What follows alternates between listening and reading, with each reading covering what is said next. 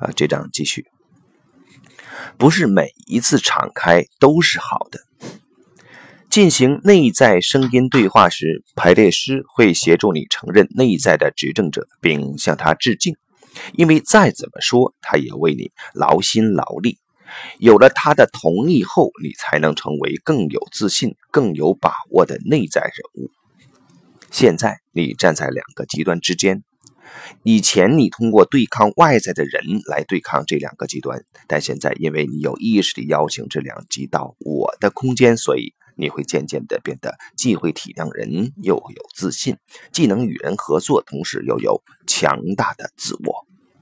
如果你以前很重感情，现在你可以加入就事论事的选项，扩大范围。重感情的意思是永远用一种。敞开、关注、温馨的方式沟通，无论你面对的是谁。当对方也很敞开，没有别有用心的动机，让重感情的一面出现很合理。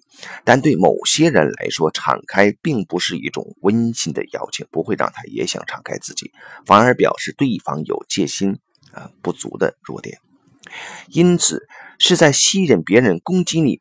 这类攻击的结果可能会引发冲突，导致比较不愉快的感情，例如这个例子中的一些粗暴。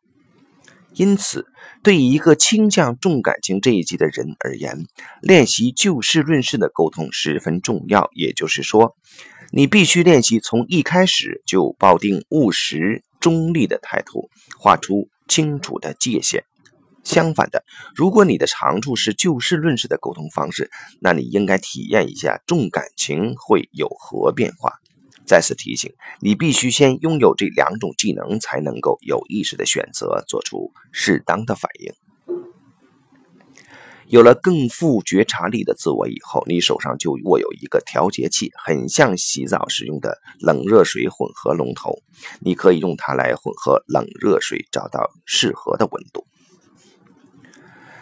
从内在控制外在的效果，从内在啊控制外在的效果。现在你知道，下一次和 Y 先生见面时，你要把龙头转到冷一点的方向，你会保持距离，用就事论事、实事求是的态度响应他的评论。一旦打断和挑衅，你都失败，Y 先生很快就会失去兴趣。相反的，只要你还觉得无助、受伤。他就会觉得很满足，也会更确信他对你的看法是对的。只要他没有得分，他内在自大的执政者就会觉得继续攻击没有好处，他会去寻找更值得攻击的目标。这样你的问题就解决了。虽然他的没有，但这不是你的问题了。好的自我管理也是好的关系管理。虽然发展出一个富觉察力的自我不是永久解决之道，也不像按一下鼠标那样瞬间继承，但在你要决定或遇到冲突时啊，它可以给你具体的帮助。培养富觉察力的自我是要看的不是问题，而是解决方案。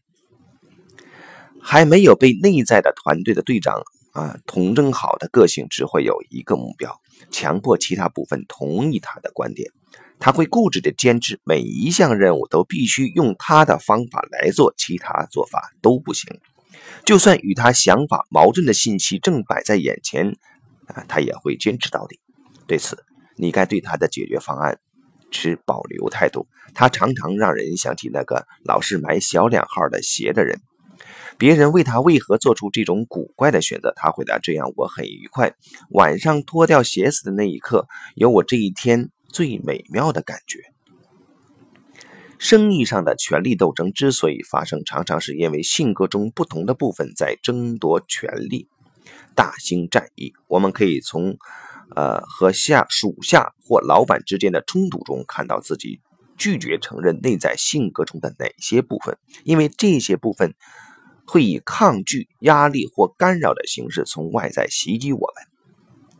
把焦点集中在能涵盖整个工作系统的解决方案上，这么做不只对宏观系统有帮助，也也对微观系统有好处，能帮你找到一个将个体与整体的需求都纳入考虑的良好秩序。因此，我们需要具体务实的觉察力，而这也是信息时代的组织力量。